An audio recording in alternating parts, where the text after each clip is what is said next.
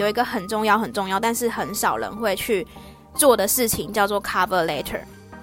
好，cover letter 的意思就是指你今天投递履历的时候，像在一零四上面，它都会有一个类似自我介绍的地方嘛。那它有个公版，那其实有很多人都是直接公版，然后就直接按出按送出了。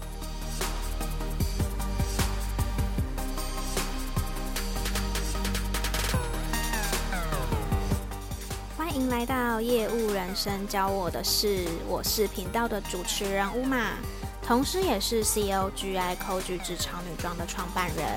在这个频道里呢，会和你聊聊我十年以来的业务经验谈，有时候呢，也会邀请到创业家们或业务好友们来上我们的节目，和我们分享他的人生经历哦。今天这一集呢，我觉得算是偏干货型的一集。好，为什么会这样说呢？从去年开始，我在一零四人力银行上面担任履历健检的，呃，算是帮忙，就是会有一些呃同学，或是有一些呃求职者会上来询问说，呃，他们的履历有没有就是可以建议修改的地方。那前前后后呢，我也大概看了五六十份履历，其实没有很多，上面还有非常非常多更厉害的人。只是，呃，我在这一个过程当中，我会发现有一些共同点是可以跟大家分享的。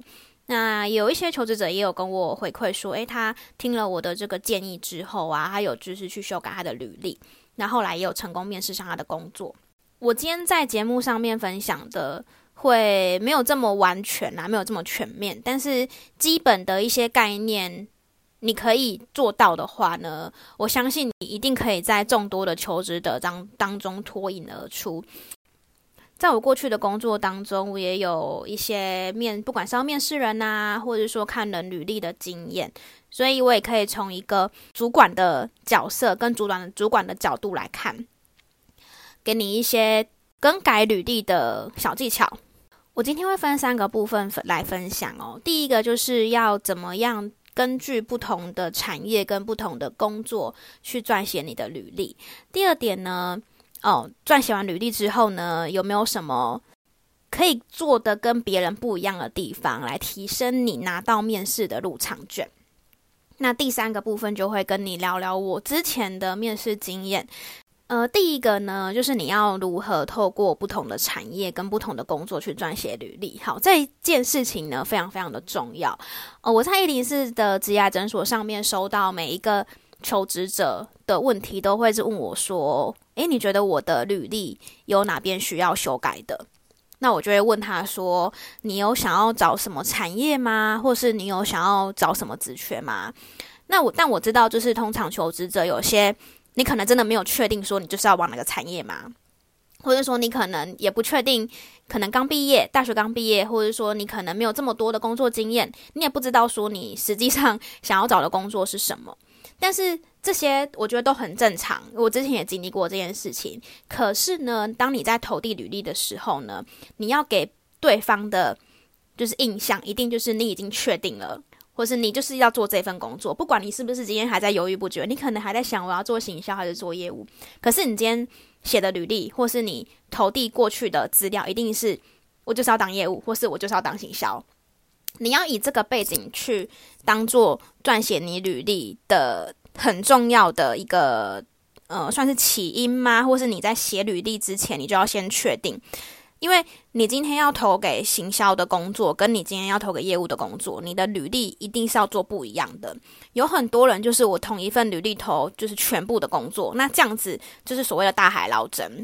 如果你是想要这样子找工作的话呢，可能今天这集节目就没有那么适合你。我今天这集节目是适合你至少有一到两个，或三到四个你想要尝试看看的工作，或是你想要尝试看看的产业。第一点就是你一定要。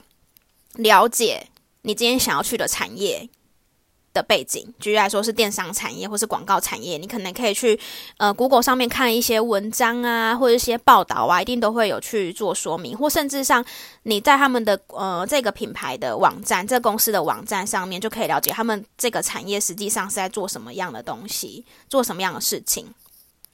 那第二个的话就是职缺。假如说你今天要投的是业务工作，那业务工作的 JD 就是它的那个业务的内容，你一定要看得非常非常的清楚。你一定要知道说这个职缺它需要你拥有什么样的能力。好，那在你都已经全盘了解过了之后呢，好，我就会分成两个部分。第一个是相同点，第二个是不同点。相同点是什么意思呢？相同点的意思是说，你要。知道说你过去好，假如说不管是打工，或者参加社团，或是你真的有工作经验也好，有没有什么具体的数字成果？这边讲的是数字哦，所以呃，有很多人的履历会犯一个错误，就是上面都会写说我做了什么样的工作，假如说专案执行、业务开发，那业务开发你是开发了几个客户？你是呃达你假如说公司的目标是多少，你达成率是多少？或是说，甚至是如果你们是有个人绩效的话，你们部门有几个人？那你通常排名是第几？像这种具体的数字成果，一定要列举出来。那如果说你没有具体的数字成果，那你至少也要具体写出你可能在这个公司，在这个职位当中，或者在过去的经验当中，你具体的解决了什么样的问题？好，不是不是只写说你做了什么事哦，因为做了什么事每个人都会写。那你做这件事跟他做这件事有有什么不一样？你要让对方知道说，同样是做业务开发，但是你的业务开发跟另外一个求职者的业务开发有什么差别？可能你是用什么方式去做的，或者说你可以在多久之内达成什么样的目标？如果你有把具体的数字成果写出来的话呢，一定可以让你跟其他人的履历表呃差别非常的大。好，那第二个就是不同点嘛。那不同点的意思是指说，你要去详细去读每一个。工作职位的需求，就是我刚刚有讲的。那你要去知道说，假如说 A 公司的这个业务开发，他可能会写说他的职缺需要 A、B、C、D 这四个能力。好，那你自己有哪一个部分是有符合他的 A、B、C、D 的这这四个能力的需求？你的履历应该是要按照对方的 JD，就是他的他需要的这些能力去写，而不是就是写自己开心的而已哈。如果你你做过的事情跟对方的需要的工作无关，真的超级无关的那种，那我反而也会建议你不需要写上去，你只要写对方职缺需要的内容就好了。所以在这之前呢，你一定要非常了解对方他需要什么样的人，那你就根据他需要的人去写你之前的过去的经验，也有什么是很就是可以 mapping 可以呃类似的，好，就把它写上去。好，这个是第一个，就是确定工作目标跟产业。好，那再来是第二点，就是实际上，呃，你写完履历表之后，我刚刚有讲到嘛，我根据不同的工作、不同的公司，可能会有不同不一样的履历。好，那写完履历之后呢，有一个很重要、很重要，但是很少人会去做的事情，叫做 cover letter。好，cover letter 的意思就是指你今天投递履历的时候，像在一零四上面，它都会有一个类似。自我介绍的地方嘛，那它有个公版，那其实有很多人都是直接公版，然后就直接按出按送出了，就会说，我记得那公版好像是写说什么，我对这个职缺有兴趣，那希望有机会可以参加面试之类的。这真的太简单太简单了。如果你真的想要让面试官印象深刻的话，或是你真的想要拿到面试机会的话，千万不可以只用公版的模板去写，你一定要写一个自己的。嗯，算是自我介绍。好，那这个 cover letter 呢，主要会有一二三四，会有四个重点。第一个重点呢，就是简单的自我介绍跟丰功伟业。可这边也不是你自己写开心就好，你要了解你今天投递的这个职缺，跟你之前做的丰功伟业有什么关系。所以你只要写就是跟这个职缺有关系的丰功伟业就好了。好，那第二个重要的是。你要告诉他为什么你想要投递这个工作，是因为你很同意公司的这个文化吗？还是你对于这个产业的前景很看好？还是因为你过去的工作跟现在的这个职缺有什么相关联性？第二个这一个部分呢，是你要让他知道说你其实是有做功课的，你有多了解这个公司，多了解这个产业。第三点呢，你要告诉他为什么你。呃，最值得他选你去面试。大家要知道一件事情，这个 cover letter 并不是说哦，他马上录取你。这个 cover letter 的目的是要为了让你争取这个面试的机会。所以呢，当然你可以告诉他你是这个职缺的不二人选，你也可以要告诉他为什么他如果今天不面试你的话是他的损失。那最后呢，第四件事情当然就是我们所谓的 call to action 啊。他读完这件这个信之后呢，你的目的是要希望进面试嘛？所以你最后一定要加上说，希望有机会可以参加面试，再聊聊彼此有没有什么就是火花，或是彼此有没有合作的机会。然后谢谢他阅读这封信。那这 cover letter 呢，除了你写好之后，除了一零四上面的那个地，就是一个个框框的地方可以填之外呢，我再教大家一个小技巧。如果你今天第一次听到的话，我觉得你可以试看看。除了一零四之外呢，那当然 LinkedIn 也是一个可以投递履历的地方嘛。那我自己的话呢，我都会是去这个公司里面的网页，想办法去找到 Key Man。这 Key Man 可能是不管是老板也好，或是 HR 也好，或是他们的业务总监也好，或是你觉得有可能就是他未来是你主管的这个人也好的 email。就是我会直接就是 email 我的那个就是求职信，就是刚刚讲的 cover letter，然后附上我的履历给他。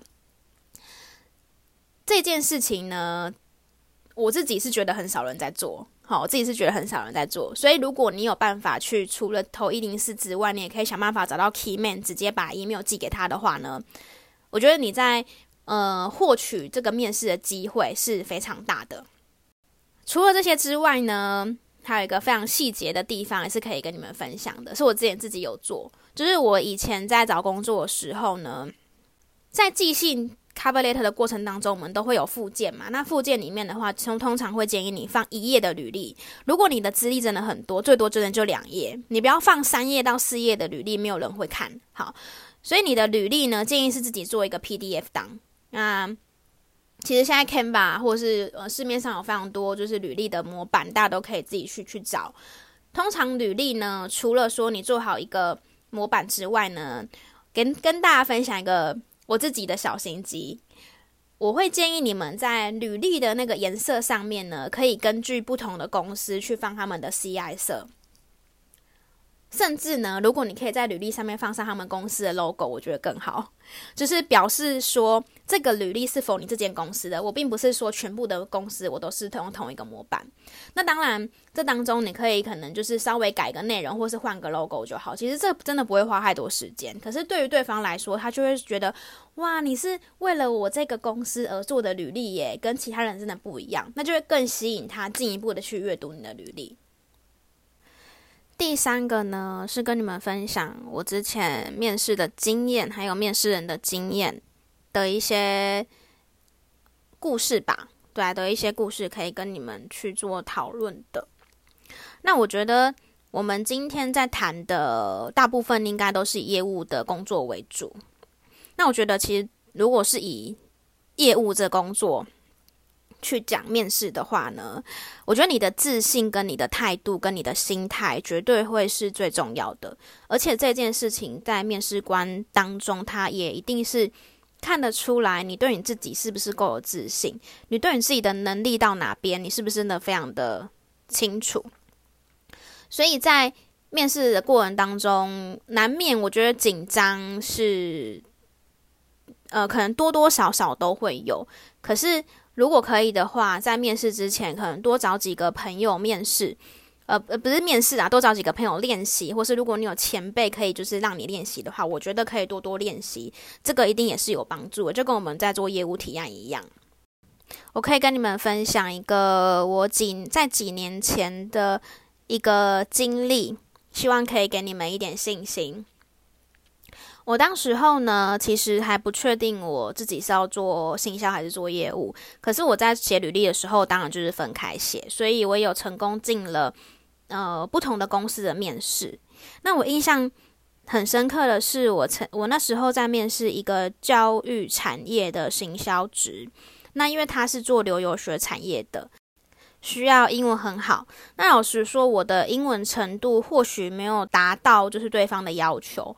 但是现场当然是有用英文去做一些简单的介绍，然后跟呃大概说明一下工作职缺啊，跟你过去的经历这样子。那我记得在第一面的时候是行销主管，那行销主管就有跟我说，呃，未来的工作可能都是会用到英文啊。那我如果说英文的能力，呃，没有达到他们的需求的话，我可能之后会比较辛苦。问我这样子是不是可以接受？那当然，那时候我就是很愿意接受挑战嘛。我就说，当然没问题啊，我一定会。努力精进的我，精进我的语言的部分。那我觉得语言这个东西是可以学习的，常用就会熟嘛。而且毕竟在台湾，就是没有那个环境让我们去每天去练习这样，所以我就成功到了二面。那二面呢，就是区主管。好，那区主管他就非常的不客气的，呃，问我的一些背景啊、经验等等之类的。然后他也有问我说，我的期待薪资是多少？我跟你们说，我那时候当下是直接被洗脸哦。因为我说了我的期待薪资之后啊，那个主管就跟我说，我们公司因为他们是留游学产业嘛，他说我们公司的呃员工百分之八十 percent 以上都是有留学的经验，留学哦，就是真的是去拿到可能英国或美国的硕士的那一种哦。可是我们，可是他们开的薪水都没有你高诶，你凭什么开这么高的薪水？当时当然我也有一点点。虽然也不是说被吓到，但是觉得说哇，那你也是蛮直接的。我当然就是会告诉他说，为什么我值这个薪水啊，等等等之类的，就是再具体的告诉他，我就是值这个薪水。那我也没想到说，哎，竟然就这样就过了，都过到第三关了。第三关是跟总经理面试，那总经理。呃，面试其实就比较不会是太在讲一些工作的技巧啦，因为工作技巧前两关都面试过了，所以通常到第三关的时候，他其实是针对你这个人格特质啊，跟公司的文化理念等等是不是相同的去做一个呃了解。第三关也顺利的通过了。好，那当我在我还记得我那时候好像是在搭从台北搭车回台中的统联的车上，就是那时候还搭统联。然后接到这个呃，应该说录取通知的电话，他告诉我说公司决定要录取我，然后我我还问他，哎，我还问他说那薪水是多少？因为我就是有期待薪资嘛，然后他就跟我说，哦，薪水是有我要，就是我跟他讲一个 range，他说 OK 是可以给我这个薪水这样子，然后我就是，因为那时候其实手中还有几个。我真的也蛮喜欢的工作，还没有去面试，或是可能对方还在等对方回复，所以我就跟他说，呃，那可以给我可能两天的时间吗？让我考虑一下。好，那对方呢？其实那个人应该是 HR，他不是面试我的人。对方就下一通电话就回电给我说，如果我不要这个职缺的话，后面还有很多人在等，所以我还没办法等我两天这样子。其实那时候我心里真的。还蛮挣扎跟蛮纠结的，但是我那时候只觉得说，我觉得对方好像很不尊重我的感觉，就是他给我的感觉是要我不要我都没差，反正后面还有很多人，所以我就觉得说，啊，好吧，那这份工作感觉是我做或不是我做，好像都没关系，所以我当时呢，勇敢的玩具的那个工作，就是有录取，可是我没有进去上班。那后来就到了 Shopline 嘛，所以其实但这个经历其实我真的印象非常深刻。那我觉得这个经历可以跟你分享的是，你如果你自己知道你自己是配得呃这样子的薪水，或者说你自己知道说你自己其实是有这个能力的话，你一定要坚持下去，你一定要坚持你自己，呃，够就是值得领这样的薪水。这个是我自己的经验，可以跟你们分享。那如果遇到那种真的很直接的主管，就是也不要怕，你就是跟他说，对，我就是值得领这样的钱哈，因为我有怎么样怎么样怎么样的经验，具体的告诉他。那至于说我后续有面试人的经验的话，比较偏向是你对这个产，我觉得你对这个产业有没有做功课这件事情，是在面试当中骗不了人的。因为不管说你之前的一些业务能力啊，这些的有多厉害，呃，就是这个的大同小异。好，这大同小异，除非你真的是特别的顶尖。可是对于产业的认识、了解，跟对于这公司的产品的认识到哪边，这个是如果你没做功课的话，是骗不了人的。好，是骗不了人的。所以真的很建议大家，如果真的拿到了面试入场券的话，一定要对对方的公司、跟对方的产业、跟对方的工作。想办法，想尽办法的去做功课，跟进就是了解更多。不管是去呃 Google 上面找资料也好，或是甚至如果真的是你梦想中的工作的话，你想办法去 LinkedIn 上面，或是透过社群去找到在那边工作的人，然后可能可以问他一些建议。我觉得这些的积极的方式都能够说一定可以让对方会想要帮助到你。这就是今天的分享啊，我想说。在过完年后呢，应该有不少人想要挑战新的工作，所以也在这个时候呢，分享呃我的一些经历给你，希望呢对你会有帮助。如果觉得这集节目有帮助的话呢，也欢迎可以分享给你觉得他需要的那个人哦。希望呢听节目的你都会遇到。